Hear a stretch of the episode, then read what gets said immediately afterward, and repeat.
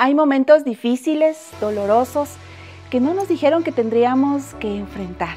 Son esos momentos donde se mezclan todas las emociones fuertes, recuerdos y que no podemos ignorarlos sino solamente vivir el proceso.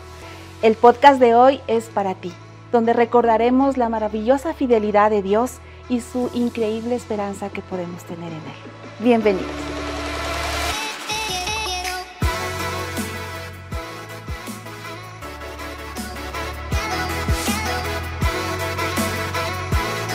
Estamos súper contentas de poder compartir aquí un episodio más de cosas que no nos dijeron, Berito. Wow, yo sabes que sí estoy emocionada. Eh, realmente tenemos una amiga especial. Ella fue parte también de la clase del Centro Cristiano de Comunicaciones, de la misma generación. No digan quién es de la más viejita de las tres, pero soy yo, soy yo, soy yo la más grande de las tres. Pero en realidad ha sido una linda experiencia el poder conocernos desde súper jóvenes, vivir muchas cosas lindas, pero también ver cómo la vida te sorprende con cosas que quizás no estaban en tu libreto, pero sí estaban en el libreto de Dios y encontrar en Dios esa esperanza. Así es que tenemos a una invitada súper especial, como decíamos, ella es Isabel Salguero, pero nosotros de cariño le decimos Chávez. Chávez. Hola, Chávez. Querida Chávez, bienvenida. Gracias por estar aquí con nosotras. Gracias, Carito. Gracias, Vero. Igual es un privilegio eh, estar con ustedes el día de hoy.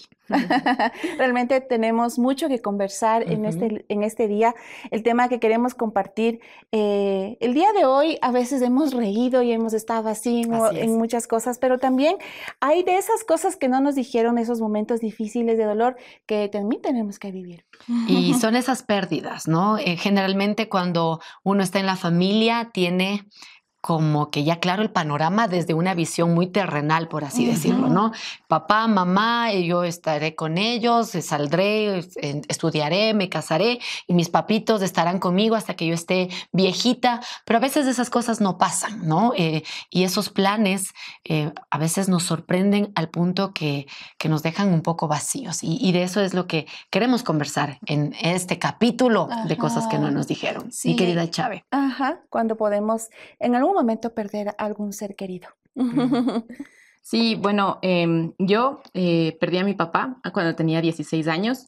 Estaba por terminar el colegio, en mi último año de, de, colegio. Mi papá tuvo un accidente de trabajo y fue algo inesperado. Claro fue algo que no nos esperábamos y como tú dices, Vero, era algo que nosotros teníamos planificado, que mi papá iba a estar con nosotros hasta cuando seamos grandes, pero no pasó así. La voluntad de Dios realmente fue diferente con nosotros y fue un tiempo súper difícil porque nosotros siempre estábamos buscando la aprobación de mi papá para poder tomar las decisiones, pero cuando el Señor se llevó a mi papá, fue un tiempo de confiar realmente en el Señor.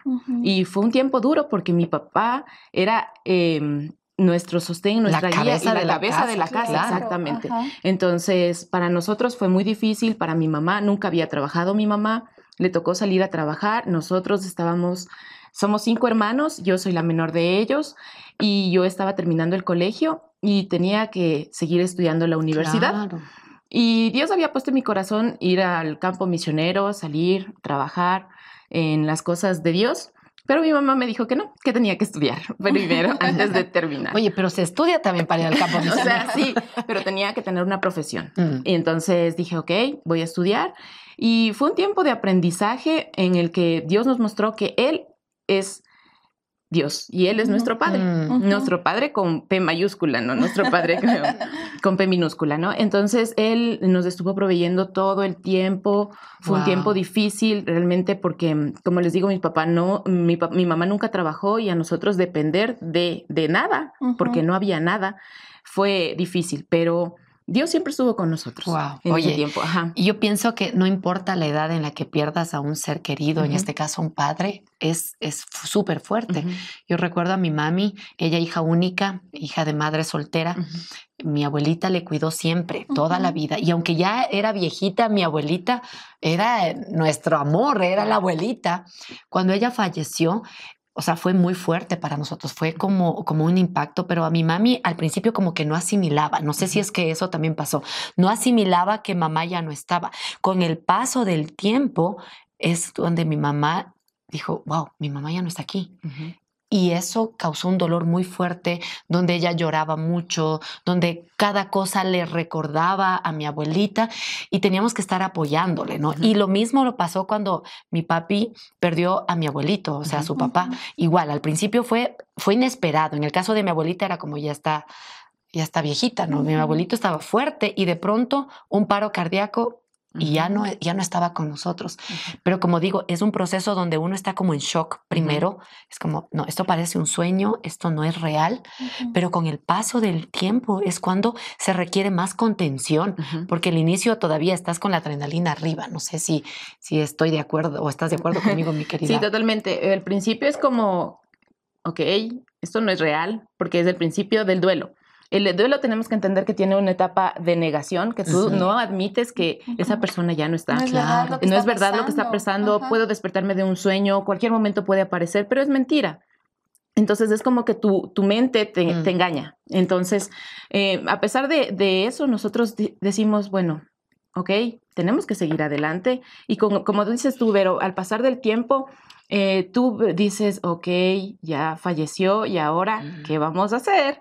Y más adelante es, es más difícil porque las decisiones se van tomando a diario, pasan semanas, pasan meses. Y yo te digo, para mi mamá fue muy, muy difícil porque ella entró en una depresión súper terrible, ella eh, aumentó de peso, adquirió enfermedades como hipertensión, diabetes producto de, del, dolor. y del fallecimiento de mi papá porque no comía y si comía, comía de más o no dormía y la falta de sueño produce muchas cosas.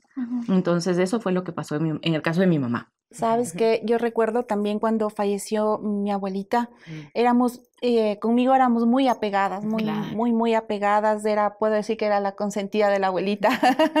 y la mamá de mi mami, uh, yo recuerdo que empezó con su salud a, como a, a deteriorarse, hasta que llegó un punto en el que tuvieron que ya empezar a, a, hacerle, a sacarle sangre porque ya su, su, su, cuerpo se hinchaba demasiado. Y a pesar de que sabíamos, los doctores ya nos decían que, que su salud se iba deteriorando y que podía eh, perder la vida, no asimilábamos la, la, la, situación de ya no tener a la abuelita, hasta que llegó el día en que ella falleció, falleció en un hospital, recuerdo, y vivir el proceso del dolor eh, en mi mami, o sea, yo la sufrí, la lloré, me acuerdo que me dolió tanto, no podía esto, no podía creer que la abuelita falleció, no podía creer que ya no estaba, pero al ver a mi mami, a su mamá que, que perdió, era una cosa increíble. Después ya ese dolor se me, se me trasladó hacia mi mami cuando al verla sufrir, al verla, porque eran muy apegadas, era la única hija mujer, los demás eran varones y la abuelita se refugiaba en mi mami, mi mami en ella y ver ese proceso del dolor, de, de, la aceptación, y ya han pasado 11 años de lo que falleció mi abuelita y mi mami aún le duele, aún la recuerda. Uh, y a veces ya tratamos de recordar solamente los momentos claro. bonitos, ya no con lo que falleció, ya no la enfermedad. ¿Te acuerdas cómo era? ¿Te acuerdas cómo nos decía? ¿Te acuerdas la comida que hacía? Uh -huh. Y esas cosas, recordar ya más bien los momentos lindos, nos ha ayudado a, uh -huh. a, a tenerla eh, ya como un recuerdo bonito, pero aún hay lágrimas. No sé si, si eso pasa. Sí, es que es un proceso. Sí, es un proceso, pero es algo que siempre va a estar. Por ejemplo, mi papá falleció en el año 1999, 23 años ya de la muerte de mi papi. Y nosotros no hay día en que no pensemos en él. A veces nos acordamos, como tú dices, unas veces con más intensidad, otras veces con menos claro. intensidad. Por ejemplo, los días del padre, las navidades. Mi papá mm. era muy generoso, le gustaba repartir frutas, comida, invitaba a la gente a la casa y todo eso, pero nosotros hemos seguido con ese legado. Mm. Y esa es la forma en la que nosotros honramos también la memoria de mi papá, uh -huh. que es algo que mis hermanos han heredado, que nos hemos reunido como familia y hemos dicho, ok, nosotros fuimos los hijos de Marcos Salguero, en mi caso, uh -huh. y eh, honramos su memoria haciendo las cosas que que a él le gustaba hacer, que era compartir con los demás y compartir también el evangelio, que era algo muy importante para él. Oye, eh, claro, eso es espectacular, pero yo digo, ¿no? Alguna vez entrevistaba a alguien que había perdido a su hijo uh -huh. y yo le pregunté, ¿no? ¿Cómo superar la muerte de un ser querido? Dice, mala la pregunta. Dije, oh, no, ¿por qué? Porque dice, cuando tú pierdes a alguien que amas, hay como un hueco en tu corazón uh -huh. y tienes que aprender a vivir con ese hueco. Uh -huh. y, y Dios te sostiene en encuentras en él la fortaleza, la guía, pero siempre habrá ese vacío, ¿no? Como ese recuerdo, como eh, esa hasta necesidad, algunos momentos de estar con esa persona. Y, yo recuerdo a mi mami o a mi papi, ¿no? Como cómo quisiera estar hoy con mi papá, cómo quisiera estar caminando por el campo y, encontrarle a él. Él tenía oh. sus vaquitas, sus cosas ahí en el campo y decía cómo quisiera encontrarle que, que viene de lo lejos, después de haber ordeñado a las vaquitas y todo. Entonces yo decía, wow, o sea, esa es otra cosa. No, no puedo decir que yo lo he vivido, no, no puedo entender todavía. Una cosa es mirar y, y si la pérdida de tu abuelito, yo amé mucho a mi abuelito, pero otra cosa es pensar que mi papá un día no esté o que alguien más cercano no llegue a estar con nosotros por, por la muerte, ¿no? Ajá, realmente son esos momentos donde a veces hasta nos podemos enojar con Dios, ¿no? ¿Por qué me quitaste a la persona que yo tanto amo? Sabe que en el transcurso de, del tiempo de, la, de la vida, cuando he visto que han fallecido familiares no tan cercanos, amistades, es algo que yo no he entendido, mi mente no ha mm. logrado comprender la muerte, pues, perder, ¿por qué? Y, es preguntar a Dios, ¿por qué permites que, que tengamos que eh, perder a alguien, ¿no? y, y, en medio de todo eso, leyendo, escuchando ya a los, a los abuelitos que ya van viviendo sus años. Y, siempre recuerdo eh, mi abuelito que, que quedó viudo, él siempre dice, nosotros no tenemos ni somos dueños de la vida. Es solamente Dios, es el que tiene que, tenemos que aprender a confiar en Él. En esas cortitas palabras, es como que sí, o sea, se nos olvida que no está en nuestras manos el poder de decir, no me lo quites o ya llévatelo nomás. Y son esos momentos eh, difíciles, Chave, que, que podemos aprender a vivir. Pero en el transcurso de, nuestra amistad, nos conocimos, nos conocimos, estudiamos juntas, nos enojamos, nos pusimos de Otra vez, te fuiste al extranjero a estudiar, regresaste. Nos enamoramos y nos casamos. Nos casamos hicimos nuestras vidas. Y en medio de todo ese proceso, Chávez, también viviste otra experiencia. Sí, este, cuando yo tenía, eh, yo salí del, del, país a 20 años tenía cuando yo me fui a, a, los Estados Unidos a estudiar en el Instituto Bíblico Río Grande. y yo regresé a los tres años de haber estado ahí, estuve dos años ahí y un año más en una universidad en San Antonio.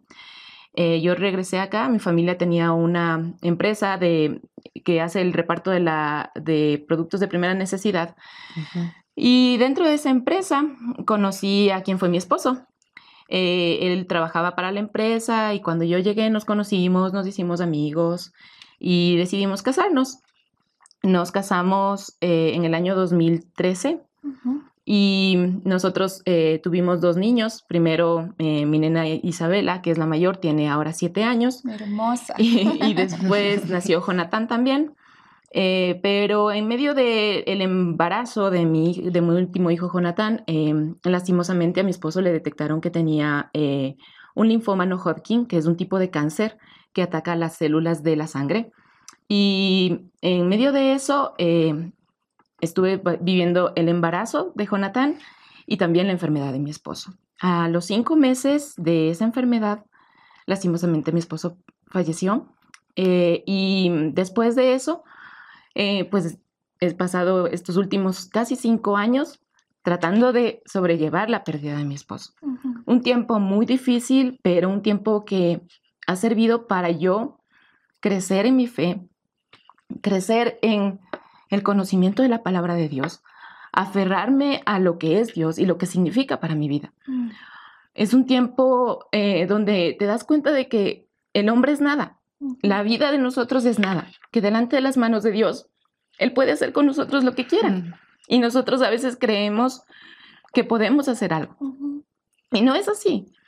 Entonces, ha sido un tiempo de aprendizaje muy, muy difícil, como les explicaba. Este, yo tenía cinco meses de embarazo. Mi hijo nació en junio y mi esposo falleció en julio. Entonces, para mí fue un despertarme, ok, acabo de tener un bebé, acabo de perder mi esposo, ¿y qué voy a hacer? ¿Qué, qué me queda por hacer las cosas? Yo, eh, en mi dolor, en mi sufrimiento, decía, Señor, ¿qué quieres que haga? Y uno, como tú dices, se enoja con Dios y le dice, ¿por qué haces esto? No estoy preparada.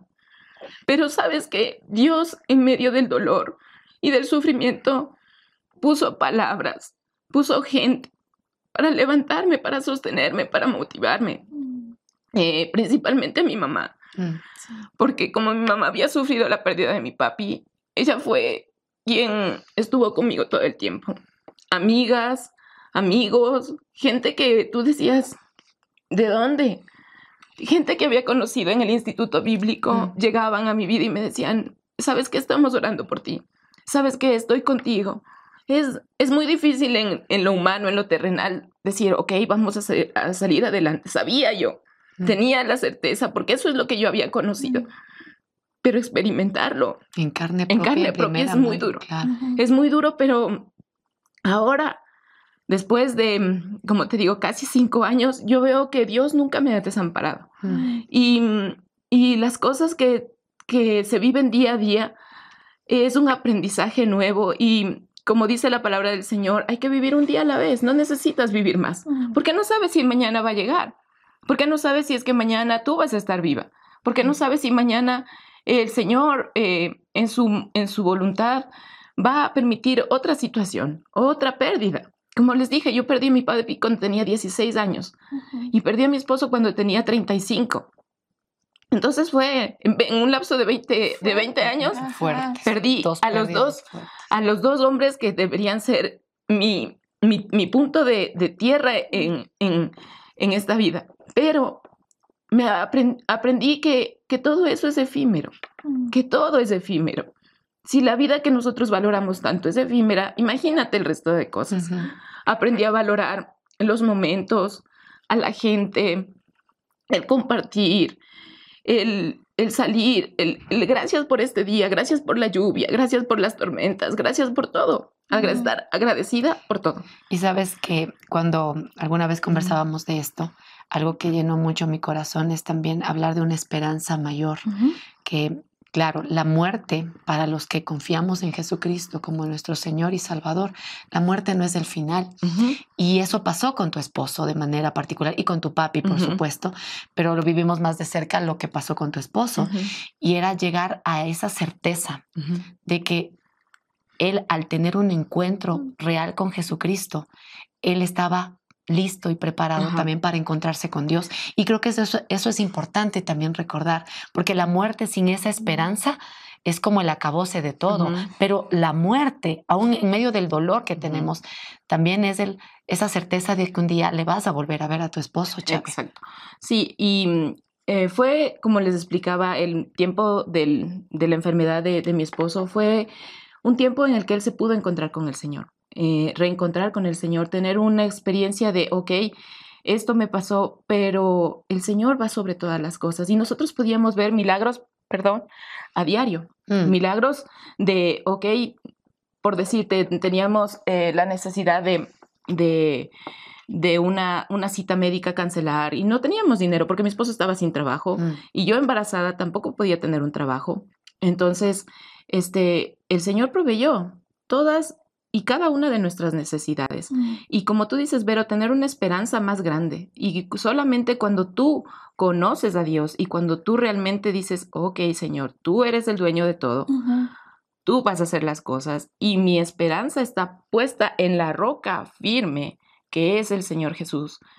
Las cosas realmente te llegan a, importar nada, nada, nada, nada. Entonces, em, sí ha sido un, un momento difícil y yo agradezco muchísimo, muchísimo, porque Dios en medio de todo este peregrinaje que me ha, me, ha llevado, eh, ha puesto a personas en mi vida, ha puesto a personas especiales y uno cuando está con dolor, uno no quiere saber nada, uno quiere solamente cerrar sus ojos, cerrar sus oídos y decir, no me digas nada, yo estoy viviendo mi, mi tiempo de dolor, pero es un tiempo también donde tú abres tus oídos triple, el doble, el cuádruple, y aprendes a escuchar, mm. escuchar a las personas antes de hablar, porque es muy fácil hablar. Y como yo les digo, nosotros en el CCC teníamos conocimiento de la palabra de Dios, nosotros en el instituto, bueno, yo en mi experiencia, el Instituto Bíblico tenía el conocimiento de, de la palabra de Dios, conocerle al Señor, conocerle al Señor, pero cuando tú realmente callas y dejas que Dios hable a través de las personas, a través de su palabra,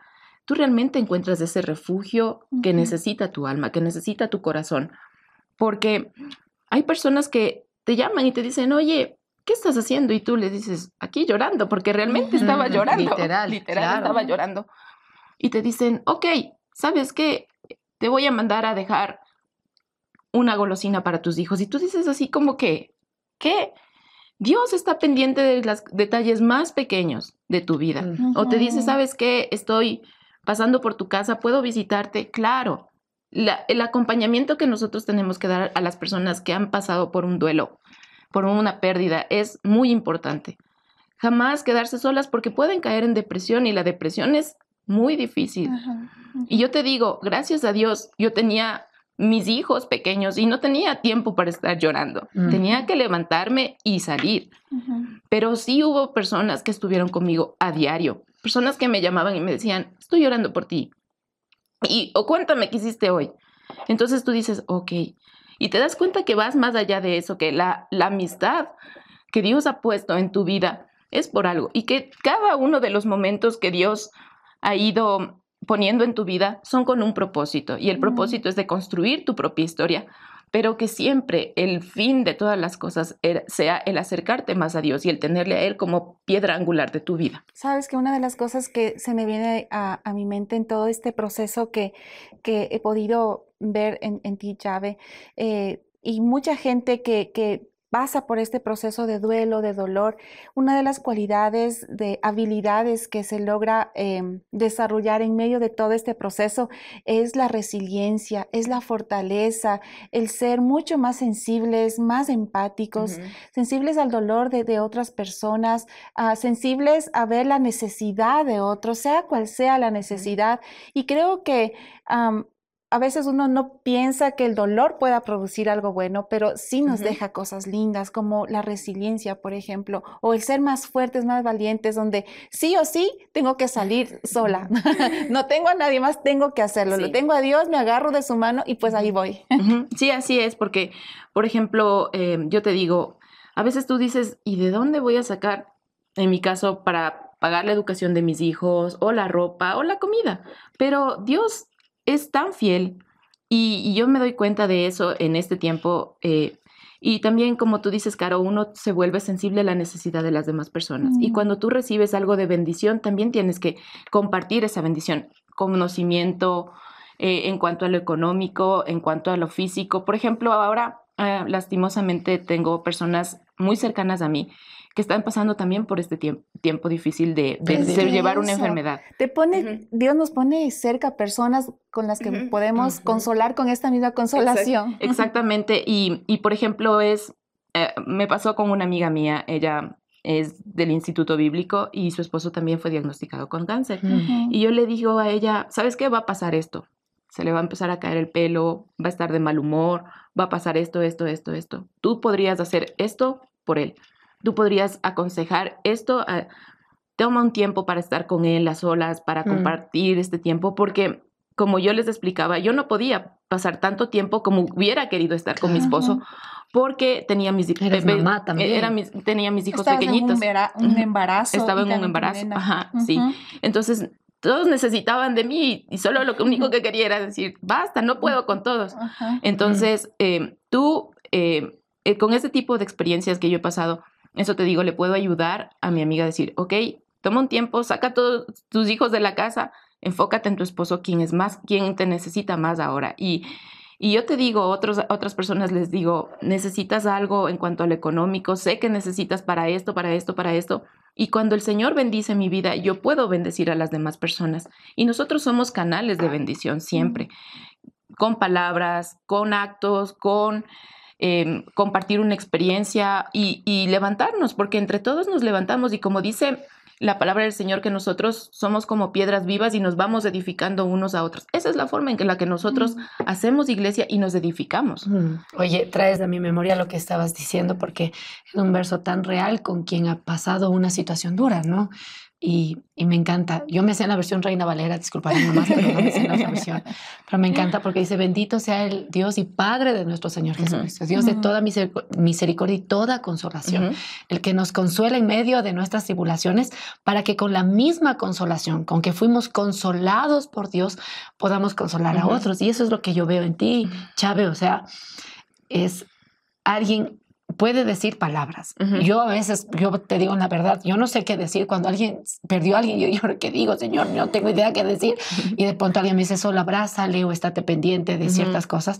Pero alguien que ha vivido cosas como, en este caso, como tú, Chávez, sabes decir cosas muy puntuales, muy prácticas, que van a ser muy útiles. A veces uno puede llenarse, va a decir un montón de versículos para que la persona se anime, pero puede entrar por un lado y por el otro o, simplemente no va a sentir ese apoyo. Entonces, yo le doy gracias a Dios por tu vida, Chávez.